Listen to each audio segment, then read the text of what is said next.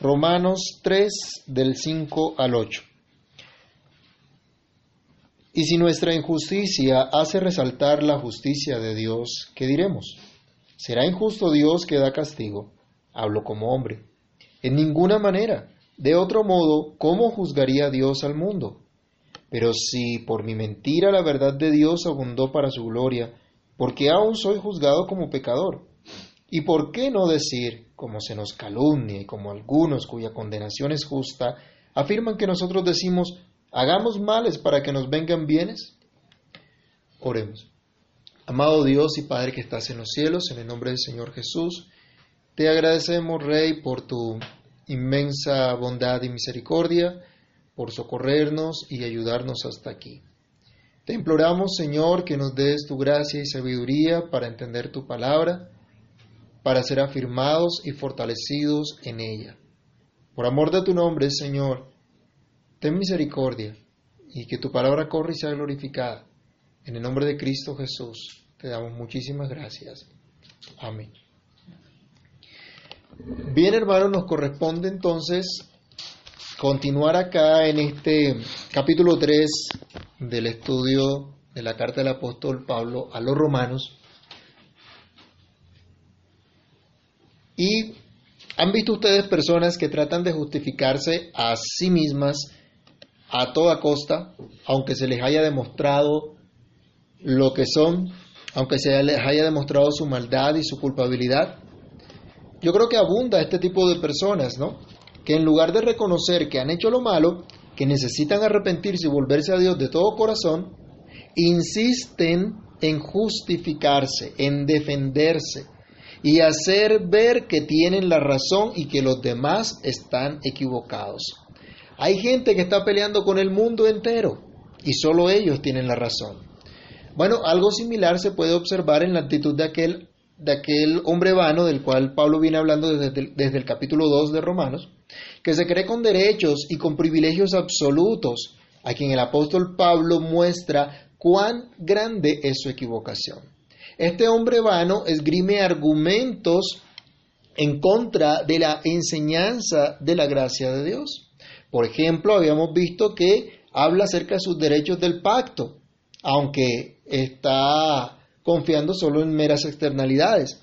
Y de pronto argumenta en el capítulo 3 que habíamos visto en los primeros versículos que estos privilegios del pacto que según la doctrina de Pablo ellos entienden estaba dejando por el suelo, objetan a Pablo, objetan a su enseñanza, pues que Dios iba a ser infiel si no cumplía sus promesas a pesar de la infidelidad de su pueblo.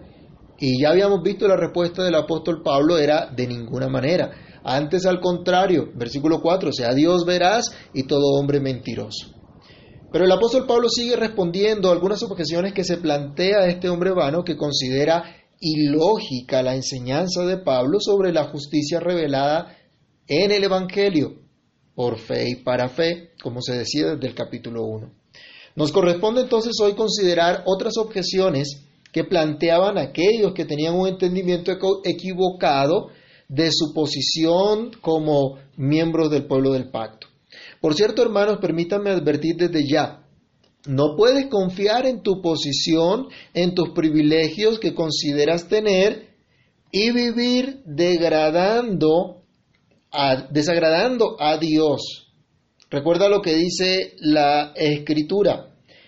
La tierra que bebe la lluvia, que muchas veces cae sobre ella y produce hierba provechosa a aquellos por los cuales es labrada, recibe bendición de Dios pero la que produce espinos y abrojos es reprobada, está próxima a ser maldecida y su fin es el ser quemada. Cuidado con tener un torcido entendimiento de, los privilegios del pacto. Consideremos en qué consiste tal entendimiento torcido a la luz de las objeciones que se levantan contra la enseñanza bíblica acerca de la justicia de Dios que se revela por fe y para fe. Si Dios castiga ¿no es injusto? Esa es la primera objeción que debemos considerar a la cual el apóstol Pablo va a dar respuesta.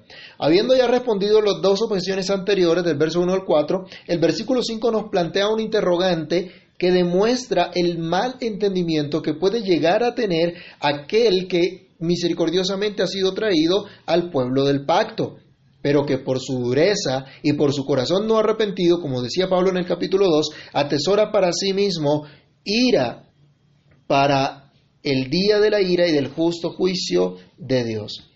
Como el apóstol ha dicho entonces, los gentiles están perdidos, lo vimos en el capítulo 1, pero los judíos también, y es todo el capítulo 2, y la justicia se revela solo por fe y para, y para fe. Entonces, no debe haber castigo alguno si esto que dice Pablo es cierto, es la argumentación de aquel hombre vano. Entonces, Dios sería injusto si coloca un castigo.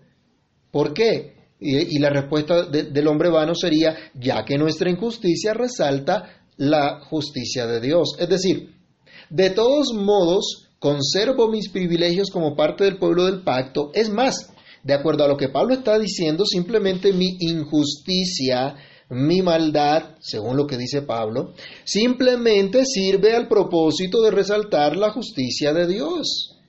Ese es el argumento del hombre vano. Él diría, de modo que no puede haber castigo, como Pablo había mencionado antes en el capítulo 2, versículo 5. ¿No les parece un argumento temerario pensar de esta manera?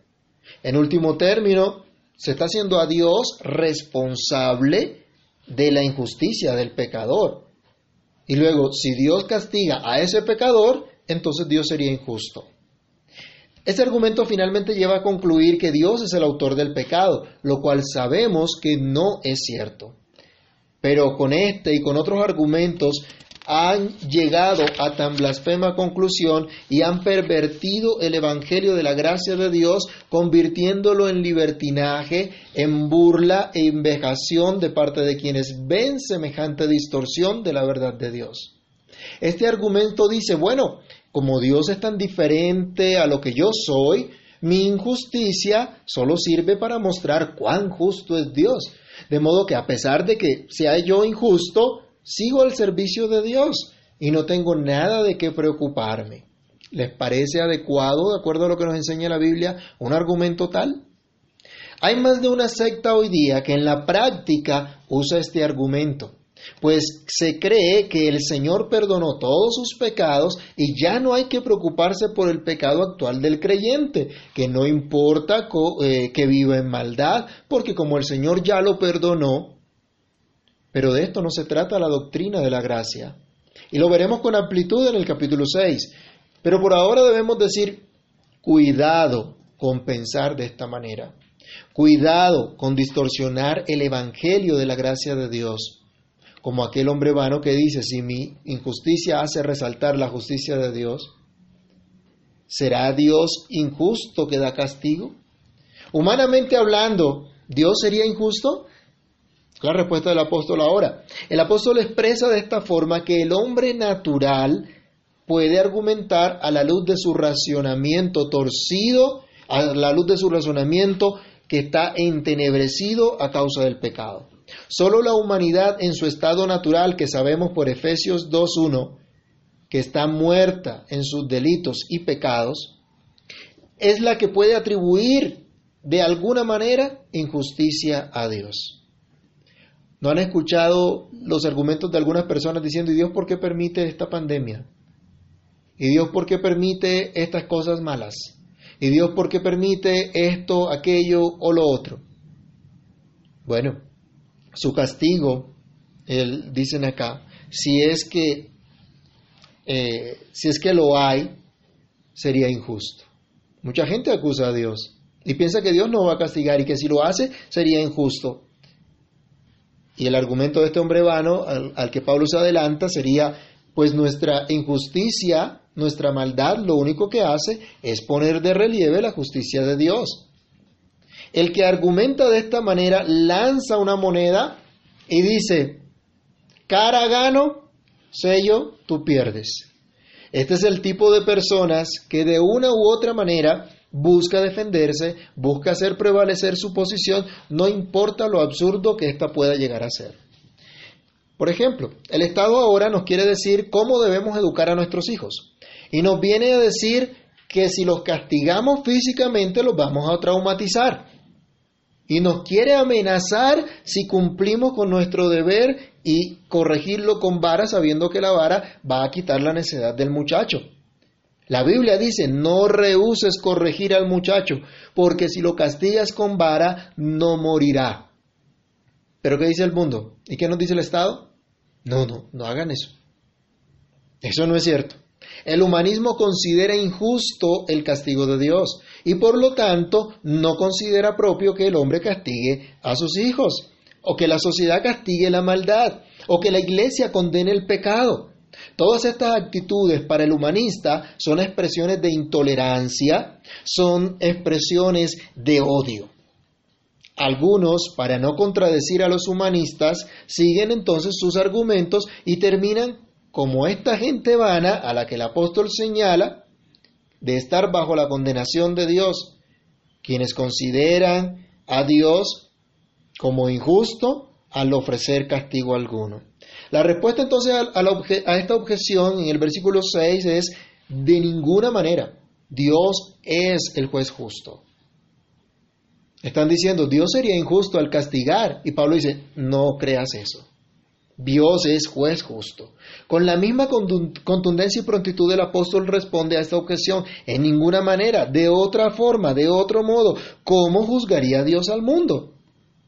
El judío que confiaba en sus externalidades como boleto seguro de entrada al cielo decía amén a la segunda parte del capítulo 1 de, la carta a los romanos, que ya hemos estudiado, donde el apóstol señala los pecados de los gentiles y cómo estaban condenados por ello. Pero cuando les habla de sus propios pecados, entonces allí sí ya no, no, no congeniaban, ya no decían amén, y podían afirmar que Dios tenía que hacer justicia con estos impíos gentiles, pero para el caso suyo, que también eran pecadores, no aplicaban no aplicaba tal justicia. Al contrario, estos señalamientos, según el lenguaje actual, serían señalamientos provocativos e intolerantes de un fanático religioso. ¿Les parece conocido? ¿Ven ustedes la multitud de gente pidiendo justicia, exigiendo los derechos humanos, peleando por los derechos humanos, peleando por sus derechos, incluso durante esta pandemia. ¿Vieron, por ejemplo, las marchas en Bogotá de gente exigiendo sus derechos? Para ellos no aplicaba las restricciones de la cuarentena, ¿no? Como que el COVID no afecta a los marchantes em, y no necesitan aplicarle todas las restricciones, el distanciamiento social, el tapabocas, eh, las mediciones de temperatura, ni nada de eso. Como que a ellos eso no, no, no les debe llegar. Pero sí hay que garantizar sus derechos a la protesta social, ¿no? Eh, pero nosotros no nos podemos reunir porque podemos ser un foco de contagio. Para el mundo es, injusto muchas cosas y piden que se haga que se haga justicia. Pero cuando se les dice a ellos que está mal, que están equivocados, que están haciendo lo malo, que es vandalismo, que es eh, delincuencia, el robar, destruir los negocios, los monumentos, las vías, los medios de transporte, como hemos visto ha pasado en Colombia, pasó en Bolivia, pasó en Chile e incluso en los Estados Unidos recientemente. Cuando se trata de otros, hay que aplicar la justicia con todo el rigor, con todo el peso de la ley. Pero cuando se trata de mí, tengo excusas válidas. Ese es el argumento de este tipo de gente. A este tipo de actitud absurda es a la que lleva un entendimiento distorsionado de la gracia de Dios. A este tipo de actitud absurda es la que lleva ese entendimiento distorsionado de la libertad que Dios nos ha dado, de los privilegios que Dios ha dado al pueblo de su pacto, al pueblo que fue traído a una relación especial con Dios. Entonces, si Dios aplica castigo a la maldad y a la injusticia, dicen, eso es injusto. ¿Recuerdan ustedes al indefenso negociador de paz em, acá en, en Colombia, por el cual hicieron muchas marchas y exigieron su liberación inmediata, a lo cual el honorable Tribunal de Justicia Especial accedió? ¿No quedó evidenciado que este hombre no quería ninguna paz y que seguía delinquiendo, que seguía narcotraficando, que seguía haciendo lo malo y finalmente retomó las armas? Si es que alguna vez las había dejado. Hermanos, esto es un ejemplo claro de la distorsión de los conceptos de justicia y de verdad. Incluso dentro del mismo pueblo de Dios hay una distorsión de estos conceptos. Pero no se nos olvide, hermanos, que Dios es juez justo. Y dentro del mismo, y Dios está airado contra el impío todos los días.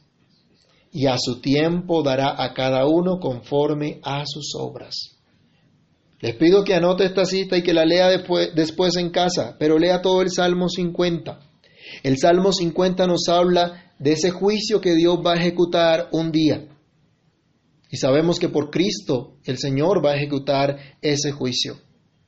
Pero también el apóstol Pablo ya lo ha dicho en Romanos 2, vamos a leerlo rápidamente, capítulo 5, perdón, capítulo 2 de Romanos, versículos 5 al 11, donde él estaba diciendo, pero por tu dureza y por tu corazón no arrepentido, atesoras para ti mismo ira para el día de la ira y de la revelación del justo juicio de Dios el cual pagará a cada uno conforme a sus obras, vida eterna a los que perseverando en hacer bien buscan gloria, honra e inmortalidad. Pero ira y enojo a los que son contenciosos y no obedecen a la verdad, sino que obedecen a la injusticia. Tribulación y angustia para todo ser humano que hace lo malo, el judío primeramente y también el griego. Pero gloria y honra y paz a todo el que hace lo bueno, al judío primeramente y también al griego, porque no hay acepción de personas para con Dios. ¿El juez de toda la tierra no ha de hacer lo que es justo?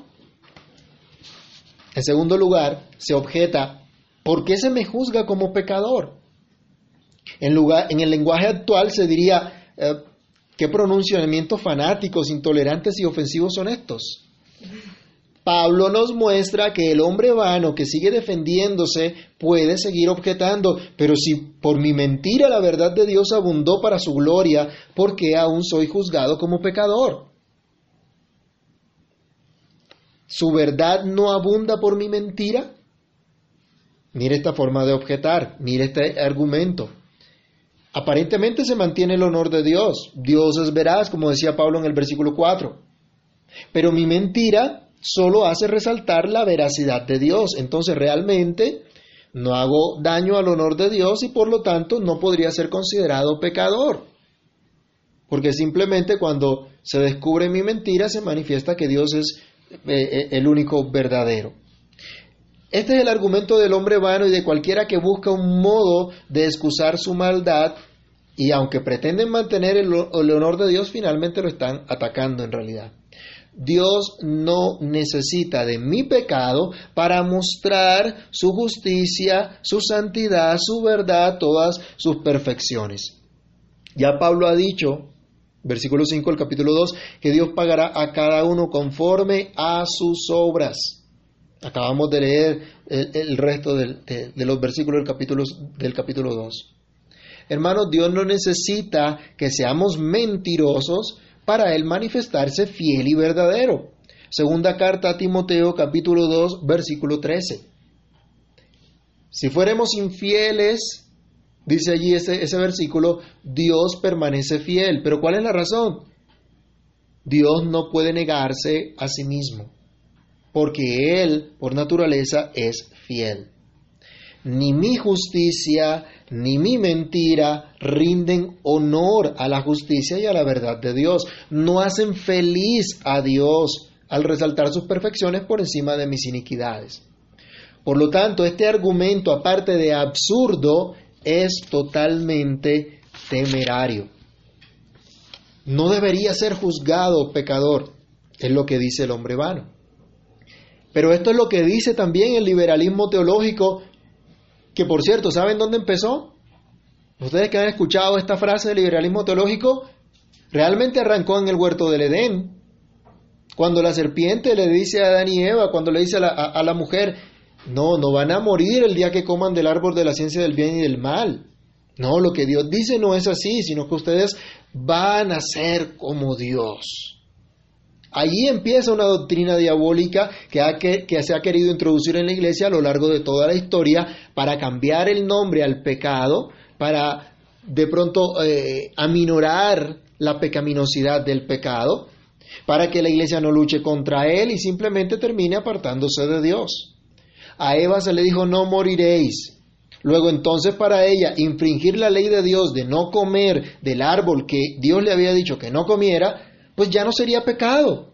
Y cualquier restricción a su deseo podría ser lo que dicen hoy, una restricción al libre desarrollo de su personalidad. Y sería tal vez una tiranía y un ataque de odio y de persecución.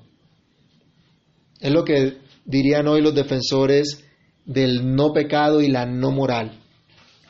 A lo largo de la historia de la iglesia, han habido estos ataques diabólicos. Pero gracias a Dios porque el Señor ha mantenido siempre un remanente fiel que sostiene Dios mismo con fidelidad y a quien Dios se ha dado a conocer como fiel, santo, justo y el que justifica por la fe a quien confía solamente en Él. Nos enseña la gracia que no importa el pecado, esa es nuestra tercera objeción, nuestro tercer punto también no enseña la gracia que no importa el pecado?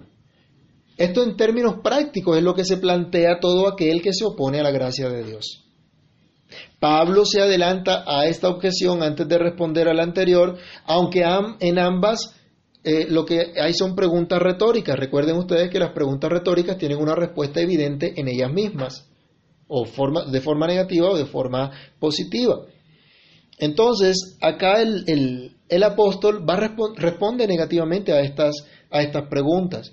El que objeta de esta forma diciendo que la gracia nos enseña que no importa el pecado, está, está totalmente equivocado. Pero a Pablo lo acusaban. Y algunos podían decir, no es lo que enseña Pablo eh, y, y sus colaboradores. Leamos otra vez en Romanos capítulo 3, versículo Versículo 8. ¿Por qué no decir, como se nos calumnia y como algunos cuya condenación es justa afirman que nosotros decimos, hagamos males para que nos vengan bienes? Pablo está diciendo, somos objeto de calumnia, porque no estamos enseñando realmente estas cosas. Pero cuando alguien está enseñando la gracia de Dios, más de un indocto e inconstante, tuerce estas enseñanzas y tuerce todas las escrituras para su propia perdición, como decía el mismo apóstol Pedro en segunda carta, su segunda carta, capítulo 3, verso 16, segunda de Pedro 3, 16. Los, doctos e los indoctos e inconstantes tuercen todas las escrituras, no solo las que sean difíciles de entender, sino absolutamente todas. La calumnia levantada contra Pablo, contra sus colaboradores, era que supuestamente ellos estaban enseñando, hagamos males para que nos vengan bienes. Así entendía supuestamente era la enseñanza de la gracia. A lo cual el apóstol Pablo va a disertar fuertemente en el capítulo 6 del, del mismo libro de Romanos. Pero, leyendo un poquito del capítulo 6, el apóstol va a contestar, ¿qué pues diremos? ¿Perseveraremos en el pecado para que la gracia abunde? Y él mismo responde, en ninguna manera. Porque los que hemos muerto al pecado, ¿cómo viviremos aún en él? Hermanos, si el mismo Satanás acusó a Dios de no ser bueno, de no decir la verdad a Adán y Eva al prohibirles comer del árbol de la ciencia del bien y del mal, si al mismo Cristo se le acusó de echar fuera a los demonios por el príncipe de los demonios, ¿qué no hará contra los ministros fieles del Señor, contra los creyentes fieles que proclaman la verdad de Dios? No nos debe extrañar que lleguen estas calumnias, pero hay esperanza a pesar de tener tal persecución, habrá algunos que sí van a escuchar. Y por eso podemos seguir adelante. El Señor Jesús en Juan 15, 20, San Juan 15, 20 advierte a los discípulos que el siervo no es mayor que su Señor y que si a Él lo persiguieron, a nosotros también. Pero que confiemos en Él, que descansemos en Él. Ante esta acusación que hacían contra Pablo, contra, contra todos los que trabajaban con él, la respuesta a dicha acusación es de ninguna manera, eso no es así. Esa es la respuesta obvia de esta pregunta. No importa cuántas calumnias puedan levantar contra esta doctrina y contra los que enseñamos, en ninguna manera la gracia de Dios nos lleva a tolerar el pecado.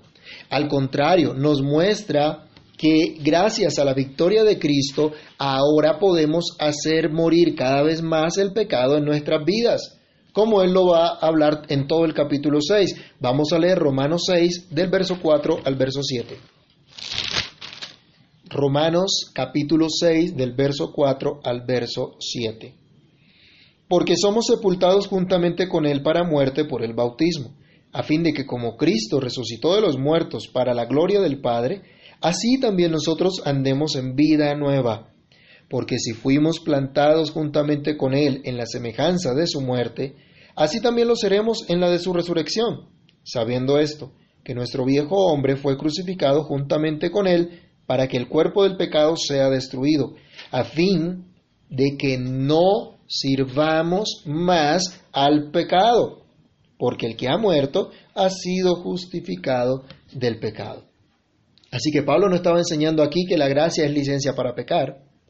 No importa entonces que más de uno alterque con Dios, se oponga a esta verdad, debemos seguir enseñándola y practicándola. No importa incluso que haya persecución por ello. Hay que obedecer a Dios antes que a los hombres. Los que alegan tal calumnia están bajo condenación. Pablo dice que los que tergiversan la doctrina enseñada por él, por sus compañeros, van a ser condenados justamente por su maldad. Es un gran pecado pervertir esta doctrina. Es un gran pecado levantarse contra Dios, pero no es un pecado involuntario, no es un pecado por desconocimiento, inducido por nada ni nadie distinto al mismo pecador, a la misma voluntad del pecador. Su propio corazón duro, su propia maldad voluntariamente lo ha llevado a tomar esta posición. En el mismo sentido hablaba también el apóstol Pedro. Vamos a leer segunda carta de Pedro, capítulo 3, verso 5. Segunda de Pedro, capítulo 3, versículo 5, cuando habla de los impíos que se burlan de la venida del Señor. Estos ignoran voluntariamente que en el tiempo antiguo fueron hechos por la palabra de Dios los cielos y también la tierra que proviene del agua y por el agua subsiste. Por lo cual el mundo de entonces pereció anegado en agua, pero los cielos y la tierra que existen ahora están reservados por la misma palabra, guardados para el fuego, el día del juicio y de la perdición de los hombres impíos. Ellos ignoran estas cosas, pero no porque no, no, no las hayan escuchado nunca, porque no, las no sepan de ellas, sino porque voluntariamente lo han querido ignorar. Voluntariamente desconocen la revelación de Dios. Voluntariamente han cambiado la verdad de Dios por la mentira. Voluntariamente han preferido hacer el mal, aunque atesoran para ellos ira, para el día de la ira y de la manifestación del justo juicio de Dios. De modo pues que no es poco, hermanos, el gran privilegio de tener los oráculos de Dios como lo tenían los judíos, de tener las señales del pacto como la tenían los judíos. Pero recuerden que hoy nosotros también somos pueblo de Dios y también tenemos estas señales del pacto de Dios. Es un gran pecado no estimar estas señales o socavarlas. Es un gran pecado considerar que ser parte del pueblo del pacto es motivo de superioridad o que sin importar que se viole dicho pacto, de igual forma Dios está contento con tal actitud de, de, de, de irrespeto, de irreverencia, de maldad. Dios está en contra de esta actitud de confianza en que, bueno, no hay razón para alertarse ni considerar que se está ofendiendo a Dios en alguna manera. No es la voluntad de Dios que se tuerza el entendimiento de su gracia, que se tuerce el entendimiento de los privilegios de su pacto para justificar una vida pecaminosa. La gracia de Dios nos enseña, al contrario, que renunciando a la impiedad y a los deseos mundanos, vivamos en este siglo sobria, justa y piadosamente, como nos enseña Tito capítulo 2, versículo 12. Los que pervierten esta verdad recibirán una justa condenación. Hermanos, que el Señor nos ayude y nos guarde, que tenga misericordia de nosotros. Oremos.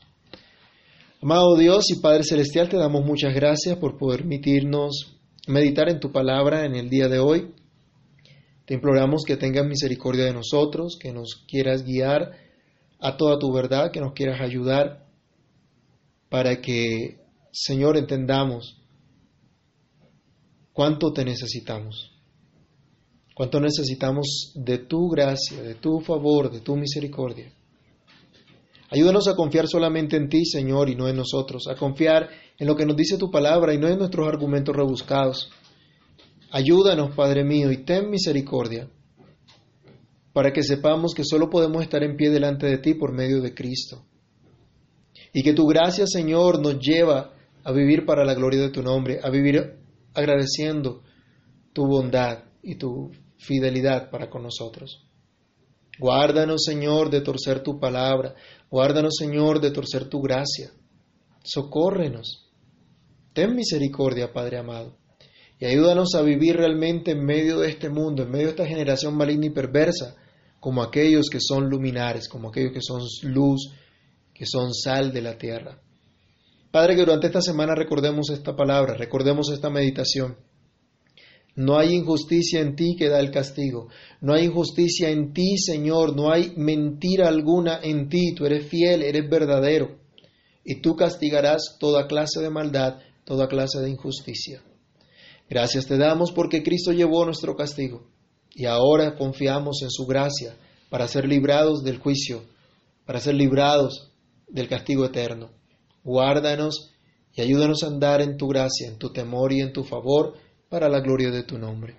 Todo esto te lo pedimos, Señor, dándote gracias, en el nombre de tu Santo Hijo Jesús. Amén.